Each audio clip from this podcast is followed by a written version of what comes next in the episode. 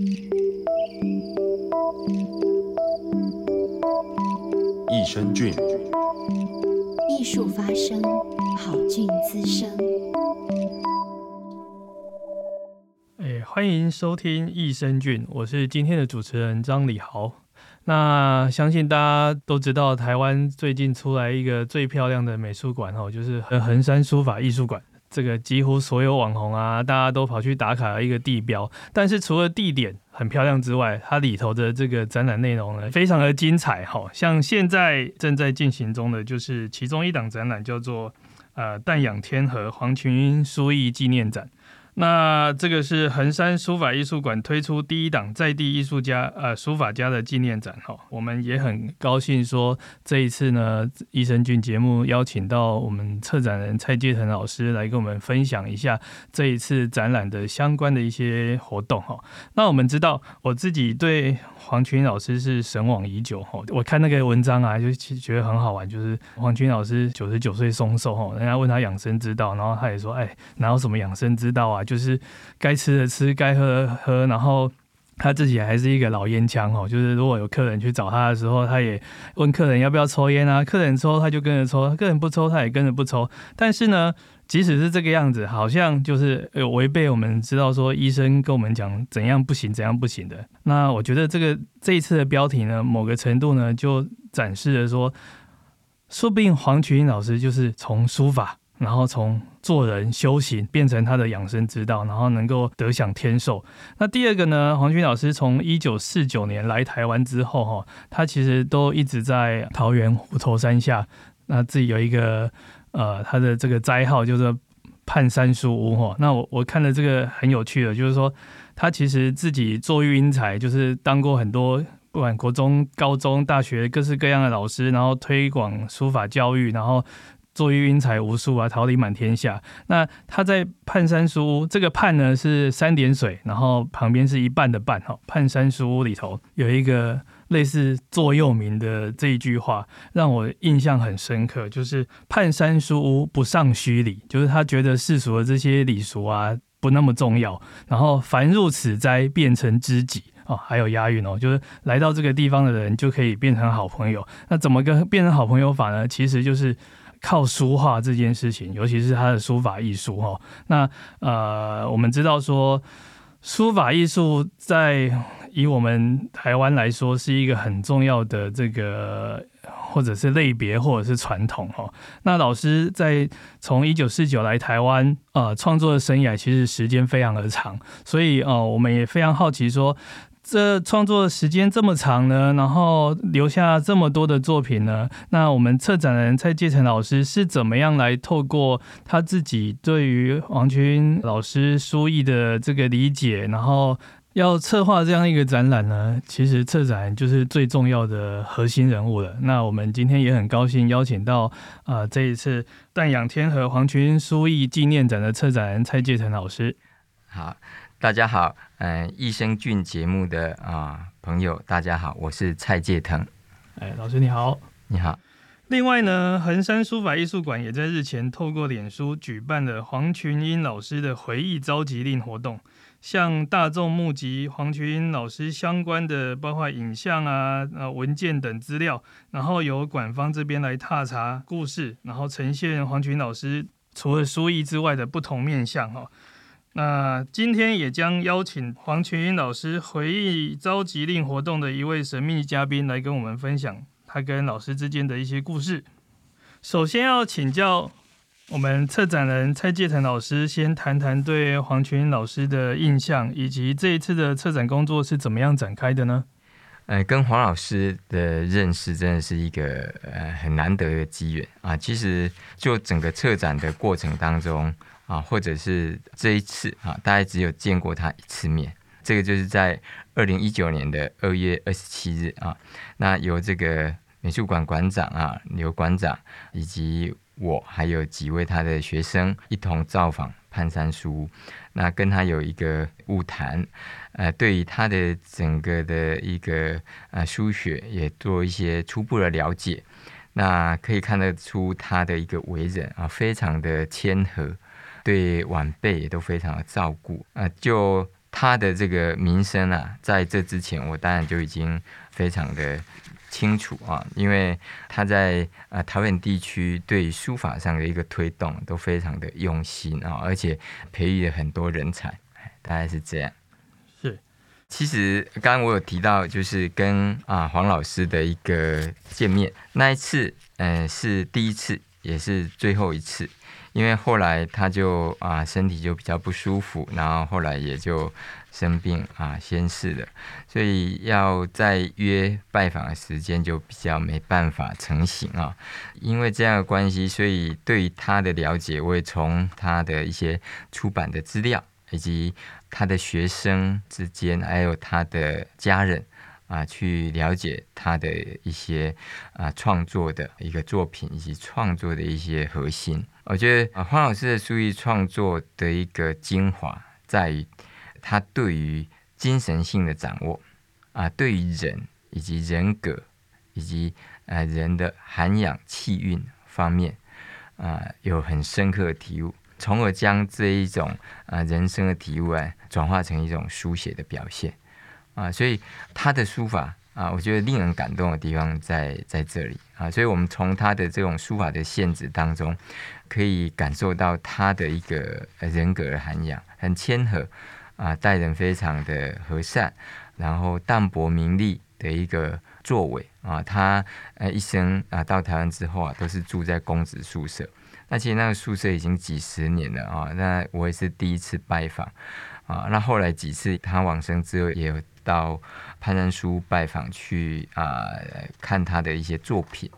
那在这个过程当中，发现他的啊、呃、很多的生活用具等等啊、其实都是一个有一点时间历史。那他也生活的非常的愉快啊。我觉得他的这个部分啊，是一个传统文人的一个典型的延续的。那呃，我们知道说。黄群老师从四九年来台之后，如果说从四九年算起的话，那个创作生涯有这个超过半个世纪哈，因为他其实在大陆时期就已经有从事创作、从事教育了哈。那呃，老师是怎么样从这么多的就不同的时间点，然后他他可能累积下来的作品来做挑选跟归类呢？有没有什么样的代表性的作品是假设我们现在？观众到了横山，就是其他如果万一不小心没看到没关系，哪一件是必看的？其实他的作品蛮多的，但是啊、其实在啊、整个啊、作品的一个会诊上面来讲，大概比较可以看到就是他晚年的作品，因为他在晚年的时候才开始办展览，但这个晚年大概差不多他七十岁左右。在这之前的作品，大概可能有一些都是在一些呃收藏家或者是一些朋友手上啊。那这一次的一个作品呢，最主要就是以美术馆收藏典藏的这一些作品。那其实这些作品呢，有一部分啊，有一部分是黄老师往生之后啊，他的家属捐赠给美术馆，所以这一些作品的量也蛮大的。那在这一次的策划展览的时候，都把这些作品。啊，当然了，没办法全数做展出，因为场地的限制。但是呢，大家都在这个专辑当中都有做一些呈现。哎，那我们知道这一次啊，黄群纪念书艺展有分了四个主题哈，就是包括。汉末情缘、笃字好学、泮山闲居跟处世养和这四个子题，那我也很好奇，说这个蔡继成老师是怎么样设定这样的主题，当做我们整个策展的一个轴心跟脉络？呃，最主要就是他的作品形式啊，其实也蛮多元的。那这一次的策展形式呢，不同以往以呃书体。或者是以作品的形式，像中堂、对联等等来划分，而是以他作品的一个表达的这个内容来做一个区分，所以把它分成啊四个类项。第一个就是汉末情远，那汉末情远主要啊是针对他所写的一些林书，或者是啊一些书论等等，还有他的一些创作性、创意性的一种书写表现。啊，那这一类的表现呢，都有一些很独特的呈现。另外呢，还有就是笃字好学，笃志好学主要是针对他对于古人诗词的一些引用啊，他每天啊除了写字以外，他其实都有一定时间在阅读啊，阅读古人的一些文章典籍等等。那他把这一些啊有所感想的这一些文句啊啊，把它作为他创作的一个题材。从这当中我们可以看到，就是说他对这方面的一种深入了哈。那另外还有就是《泮山闲居》，《泮山闲居》最主要也是他晚年的一个啊生活形态的一个写照。它里面有很多他自己做的一些诗，那这些诗句当中呢，常常显露出他晚年的一种心态想法。这当中当然有很多啊，是一种比较恬淡的一种生活情景啊的一个写照。那第四个呢，就是处世养和。处世养和其实就是他的一个啊人格的一个核心了哈。他的一个为人处事都是属于比较啊谦和，然后非常的呃有礼貌、谦虚啊，也不争名利啊的一个个性。那我觉得哈，就是。我们古人就是讲说“书如其人”或者是“书以言志”这件事情，真的是在黄群老师的身上表露无遗哈。就是说，内容这件事情的选择，书写内容的这个选择非常非常的重要哈。对对，然后呃，那我记得展览里头有一件就是啊巨作，就是这个《金刚般若波罗蜜心经》，听说是必看的超级大作品，是不是？哎，对，这一件作品呢，馆方呢也特别。设计的一个数位的一个展示方式，因为这这件作品啊，有一百三十八连品啊，那其实它的诶幅面非常的大啊，那整个馆来做展出可能都不太够哦。但是呢，这个馆方呢也非常用心的应用数位的方式啊，将作品扫描，那这个数位观赏者可以进行一些互动点选。来浏览观赏啊，他这一件作品。那这件作品他是因华鼓山邀约而写的。其实他在呃写这件作品的时候，花了很多的心血啊。他把他的课啊，他所有上的课都停掉一年的时间，他专注于书写啊。那同时也针对这些文句啊，也进行一些考据。这个是他对于佛学的一个。心愿了啊，那所以这一件作品是一个很大的一个巨作啊，也是一个我觉得是一个代表性的啊。虽然它里面的文具的字样啊，主要取法《泰山金石》与《金刚经》啊，但是这里面也有他很多啊自己在做调整用心的地方。那这一件实体是有在展展览之中的吗？哎，没有，没有，所以太大了。对对对对对。但这些作品是哎美术馆收藏啦。哦，美术馆收藏。所以这个大家如果有机会的话，我觉得趁着现在科技方便哈，我们对于这些传统的这个书法艺术也可以有另外一种。的认识的途径或者管道，理解的途径，欣赏的途径，这个都是到时候大家都有机会到馆里头去去点选看看这个剧作它的整个的模样是什么样的情况哈。啊，黄群老师有一件作品可以说是他晚年生活的写照啊，就是他的《泮山书屋宴茗小令》。那他里面写到：“我磨砚，夜磨我，就是岁月匆匆过，心来涂几笔。”悠闲写日课，恬淡养天和啊，恬淡养天和。大概我这个题目啊，淡养天和就是从这边啊所折出的啊。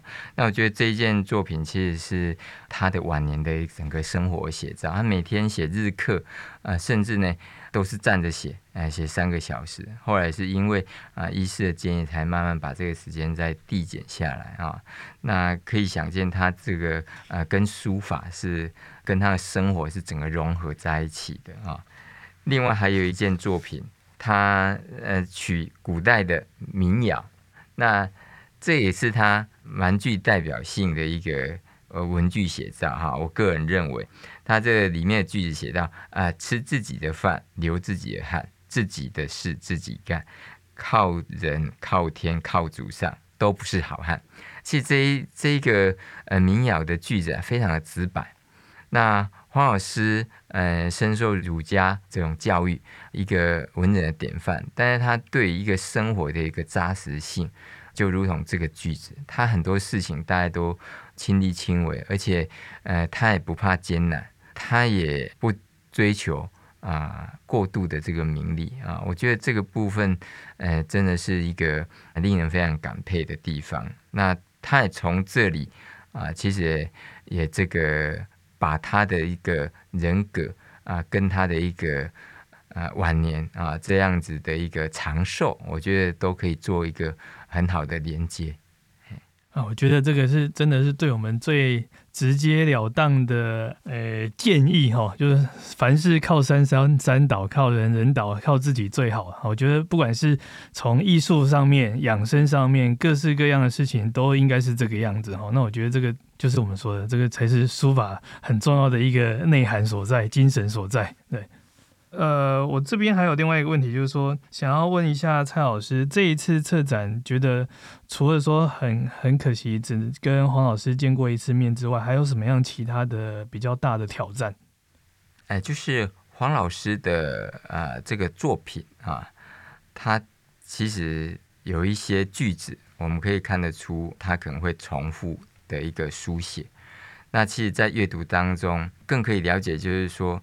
他其实，在作为一个书法表现，有蛮多的利益，是在于对于社会的一个教化啊。他是一个教育背景出身的啊，所以他早年呢，在大陆时期当过国小校长，当过国中的这个筹备的主任啊。那甚至他在这个动乱时期呀、啊，带着十四位学生千里。跋涉的啊，经过很多的啊辛劳啊，哎，还有一些危险来到台湾，而且对这这十四位啊学生哎，也是一直的照顾。那我觉得是他的整个人格情怀就是一个教育家，所以他以泮山啊来作为命名，其实也是在效法啊古人孔孟的这样的一个精神，而且他是一个实践者。啊，其实许多的文人，当然蛮多都是着重在一个理论，但是他是一个有想法，而且是实际的做到。我觉得这个是令人非常钦佩的。所以他在他的书法作品当中，其实往往都呈现这样的一个情怀。我就举一件作品好了，他有一件作品，他的文句是啊，志于道，聚于德，异于仁，游于义啊。这个大概我们熟悉的古人的句子，但是他后面的以技展义，以义。育人，以人弘道，以道济世。从这件作品，大家可以了解，就是说他表达，他也希望透过啊这种书法的形式啊，比如说啊书法教育或者书法作品的阅读啊，来引领世人呐、啊，能够有一些啊这种道德观或者是品格的一个建立等等啊，大概这是他的一个一个思维。所以我觉得，在策划他的展览当中，我觉得我这个部分的一个感触啊、非常的深。嘿，那我觉得，呃，他把一个书法从一个不仅仅只是技艺的展现，而是有更高的一层啊，对于人格方面的一个涵养。这个哈，我就觉得现在其实当代艺术很多就是动不动就要谈所谓艺术介入社会这件事情哈。那事实上，我们恰恰从黄群老师的不管是为人或者是书艺啊，就是他也不去以谈这些所谓很客体性的东西，但是他却影响到了可能一代、两代甚至三代的这一些啊，对于书法艺术。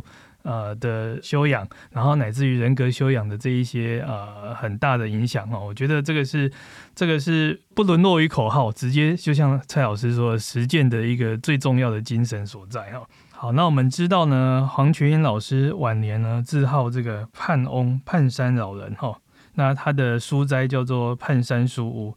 他在一九九一年的时候就集合桃园地区，就是他教过的很多学生里头呢，他择优或者说啊、呃、比较有有心继续想要从书艺发展的这一条路上的这一些学生门徒啊，成立了一个泮山书会。泮山书会一直到现在都还是桃园地区非常具有活动力跟影响力的这个书法社团哈。那我们今天也很高兴欢迎这个泮山书会成员的，也曾经当过这个理事长的呃谢信雄老师来跟我们。分享他跟黄群老师之间的一些交易过往。嗨，大家好，我是谢信雄。我们呃欢欢迎谢老师跟我们连线哈。那是不是请谢老师跟我们呃稍微聊一下，说当时是什么样的因缘因缘机会呢？加入这个盼山书会，跟黄老师来学习书艺呢？哦，是这样子的。呃，我原来是住在台南，那我民国六十七年呢，因为有一工作问呃因素，我就迁到桃园。那本来那个书法我是微微就有点兴趣。是。那有一次我是到了桃园县立图书馆去借书，而且那里有时候会有小展览啊之类的。那黄群英老师那个时候就在图书馆开班，那我就是。算是不小心了哦，他就看到他们在上课，嗯、然后呢，我就觉得说，哎，这个是很难得的机会，啊，我就从那个时候你就投入黄老师的呃门下门下吧。哇，这样民国六十七年哦。哎，对对，对。哇，那就这个也三四十年的时间。是，对对对对，哦、是蛮久了。哎，那这样子啊、呃，老师在这。这一段时间的学习，对于黄老师在创作还有教学上面有没有特别印象深刻，或者说他有没有什么样特别的一些风格，让你觉得呃可以跟我们分享的？他呢，在教学方面呢，就是呃一直勉励学生哈、哦，学学书的时候呢，就是不可以急功近利、巧门捷径，应该从。书写基本技法的熟练到书艺美学的探索跟实践，在书道融合的这个体悟里边呢，学养人品书风的自然形成，使能够内外合一、浑然一体的展现出来。这样子哦，一直不断的学书，才能把它当作是一种毕生的修行。永恒的志业，这个是他一直都是会这样子的来鼓励我们。本来就是一定要从基础开始，一直这样子努力、艰苦的磨练，这个是他对我们的一种学习的是一种勉励方式啊。是书法基础的累积哈，就是就是要花特别长的时间，而且跟我们的所谓人格的修养、学术的这些素养都有很大的关系哈。那老师六十七年就呃投入这个黄老师的门下，但是像这个泮山书会是一九九一年才成立，当时是不是等于说有这样子的一个呃老师这种教学概念，或者说书法艺术的这种理想的一个具体实现呢？透过这个泮山书会。这个到了一九九一年，其实到从六十七年到过来，现在已经有蛮久的时间了。是，在泮山还没有成立之前呢，老师在那边开班，过了一段时间就就有成立一个叫做迎曦书会。嗯、这个是这里你没有提到这个泮山，我想把这提一下哈。是，这个迎曦书会呢，因为他的学生很多，不是只有图书馆这里而已。而且呢，他有有一些是在，比如说八德乡公所啦，或者是说，呃，甚至地方法院呐，或者是警察局啦，满满的班很多，那么就会挑一些比较呃 OK 一点的哈，优秀的学生，那在呃比较好一些的哈，在每一年的这个除夕之前哦，因为那个时候展览的没有那么多。那么文化局呢，就会特别留一个档期，给那个黄群英老师的这个迎新书会来展。是，那展的时候呢，就顺便，呃，老师就在那边现场挥毫啊，而且因为过年嘛，哈，那大家就来这里热闹一下。那老师很慷慨，有时候他写的一些书法呢，就，就有墨宝，就 民众可以 拿到一点点，是，那学生也拿到一点点，哈。啊，那个气氛呢就很好。那么这个迎曦书会呢，一直就呃这样延续下去。那之后哦，一些成员又比较再升好一点点的哈、哦，那么老师就在一九九一年呢，就组一个这个半山书会呢，就是比较往这个书法的路子哈，啊，那走得更更正式、更专业的。嘿对对对。那老师，老师呃，这么长的时间哈，跟黄老师之间有没有让你呃印象特别深刻的事情？那您学书法这么长的时间，有没有就是对您的人生有没有什么样重大的影响？是不是也跟我们分享一下？我觉得老师除了教我把字写好之外，我是从他身上哦学到了他的这个为人处事、修身的这种那个大方向哦。我觉得，因为我觉得他老人家呢是很淡泊名利的，也是与世无争的。他就按那广广话贵语记哈啊，也不会去说一定要。